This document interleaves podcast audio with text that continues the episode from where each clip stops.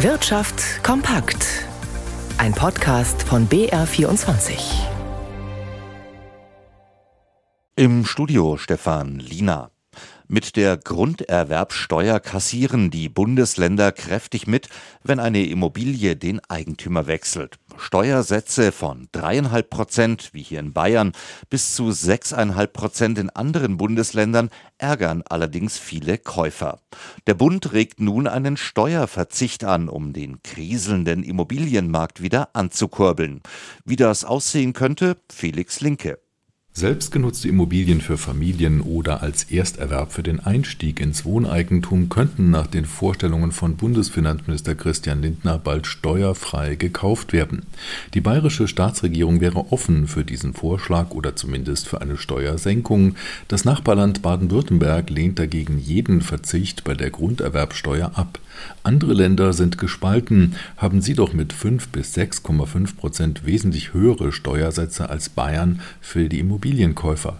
17 Milliarden Euro nahmen die Bundesländer im Immobilienboom zuletzt pro Jahr damit ein, doch die Einnahmen schwinden, die Zahl der Transaktionen ist mit den stark gestiegenen Zinsen und weniger Neubauten deutlich zurückgegangen. Es ist daher fraglich, ob die Länder angesichts dieser Mindereinnahmen nun auch noch die Steuersätze senken wollen. Es steht ihnen ohnehin frei, das zu tun. Nur einer generellen Steuerbefreiung für Erstkäufer müssten Bund und Länder gemeinsam zustimmen.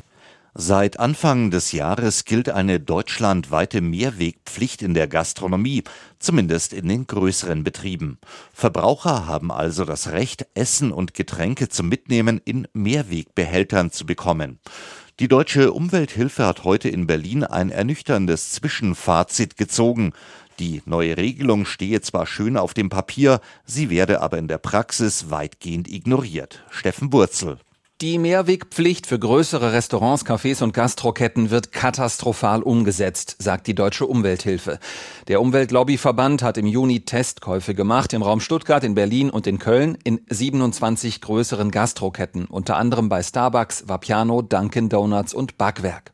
Das Resultat? In zwei von drei Fällen ignorieren die Läden die Mehrwegpflicht einfach. Sie setzen sie schlecht um oder informieren ihre Kundschaft nicht richtig. Häufig wussten die Mitarbeiterinnen und Mitarbeiter der Betriebe nicht einmal, dass sie zum Beispiel Mehrwegbecher für den Kaffee to go anbieten müssen. Die Umwelthilfe fordert drei Dinge. Dass die Bundesländer die Mehrwegpflicht besser kontrollieren und im Zweifel Bußgelder verhängen. Zweitens, die Bundesregierung soll eine Pflichtabgabe auf Einwegverpackungen verhängen nach dem Vorbild der Stadt Tübingen. Mehrwegangebote würden dadurch sofort attraktiver. Außerdem wird gefordert, die Gastroketten müssen ihre Kundschaft besser informieren über den Service, dass Speisen und Getränke auch in Mehrwegbehältern angeboten werden. Seit Anfang des Jahres gilt eine bundesweite Mehrwegpflicht, und zwar für alle gastronomischen Betriebe, die Essen oder Getränke zum Sofortverzehr in Einwegschalen oder Bechern anbieten. Nur kleinere Betriebe sind ausgenommen. Schauen wir noch an die Börsen zu. Christian Sachsinger. An den Aktienmärkten herrscht derzeit Sorge, was die Weltwirtschaft angeht. In China gab es heute Anzeichen für eine schwächere Konjunkturentwicklung und nun kommen auch aus den USA negative Signale. Nämlich welche, Christian?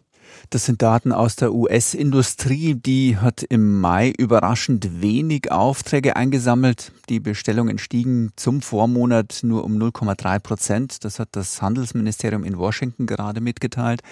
In Umfragen wurde mit deutlich mehr gerechnet dass die Hoffnungen jetzt nicht erfüllt wurden, das scheint auch einen Trend zu bestätigen.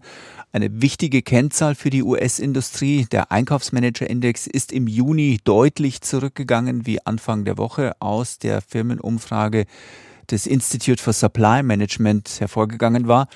Das war nicht nur der achte Rückgang in Folge des Einkaufsmanager-Index, sondern auch der schlechteste Wert seit mehr als drei Jahren. Gleichzeitig wartet man heute an den Börsen gespannt auf die Protokolle der US-Notenbank von der letzten Sitzung. Vielleicht gibt es da ja Hinweise, wie die Fed in diesem Jahr weitermachen wird und dementsprechend zurückhaltend sind vorab die US-Anleger. Der Dow Jones gibt 0,3 Prozent nach, der Nasdaq-Index notiert unverändert. Hierzulande verliert der DAX 0,7 Prozent und noch ein Blick auf den Euro. Der steht bei einem Dollar 0,875.